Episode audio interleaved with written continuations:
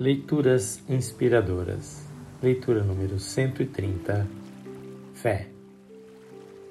Em Marcos 5, 21 a 43, lemos o seguinte: Tendo Jesus voltado no barco para o outro lado, afluiu para ele grande multidão, e ele estava junto do mar. E eis que chegou a ele um dos principais da sinagoga, chamado Jairo, e vendo-o, prostrou-se a seus pés e insistentemente lhe suplicou: Minha filhinha está à morte.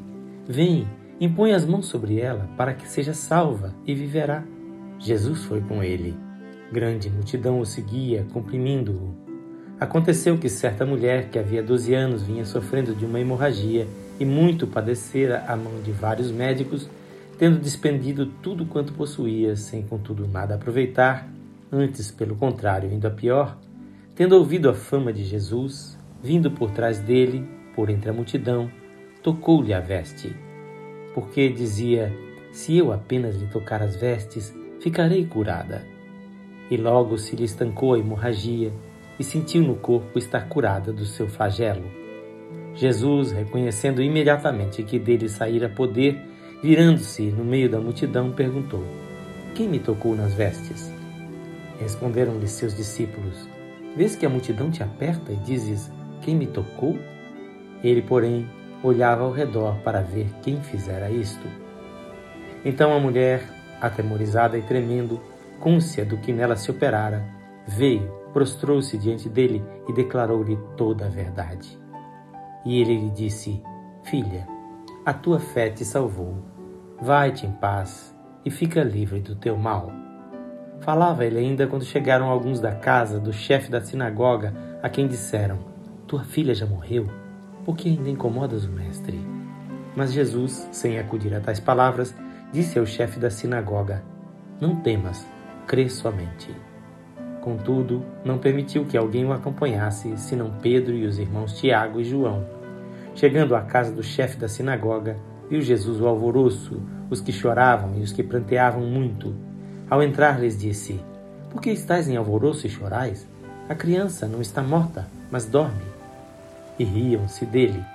Tendo ele, porém, mandado sair a todos, tomou o pai e a mãe da criança e os que vieram com ele e entrou onde ela estava. Tomando-a pela mão, disse: Talitá, cumi, que quer dizer: Menina, eu te mando, levanta-te. E imediatamente a menina se levantou e pôs-se a andar pois tinha doze anos. Então ficaram todos sobremaneira admirados. Mas Jesus ordenou-lhes expressamente que ninguém o soubesse e mandou que dessem de comer à menina. Nesta história, vemos que Jesus manifesta o seu poder sobre a enfermidade e a morte mediante a fé daqueles que o buscam. Aquela mulher padecia de uma enfermidade por 12 anos, mas teve plena confiança de que seria curada ao tocar nas vestes de Jesus. E é interessante pensar que Jesus sentiu o poder fluir saindo do seu corpo para curar aquela mulher. A vida cristã deve ser vivida pela fé. Não podemos depender dos sentimentos ou percepções. Mas há um nível de operação do Espírito Santo em que nós sentimos o poder, sentimos a unção sobre nós. Havia um poder perceptível em Jesus. A igreja precisa dessa unção e desse poder o caminho do equilíbrio entre a palavra e o poder, conforme Jesus ensina em Mateus 22, 29, é um caminho difícil. Entretanto, em Jesus esta harmonia era perfeita. A fé da mulher a salvou, mas o poder saiu do Senhor. Isto ensina que esse poder se manifesta numa busca de fé. A fé vence obstáculos, conforme aprendemos no exemplo da mulher. A fé confia, mesmo diante das circunstâncias adversas, das más notícias e evidências contrárias, conforme aprendemos com o exemplo do chefe da sinagoga. Conforme vemos em Hebreus 11:1, a fé é a certeza das coisas que se esperam e a convicção de fatos que se não veem.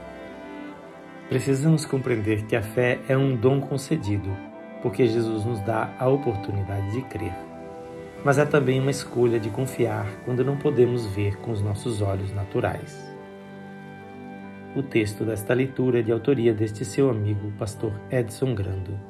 Que o seu coração se encha de fé na palavra do Senhor.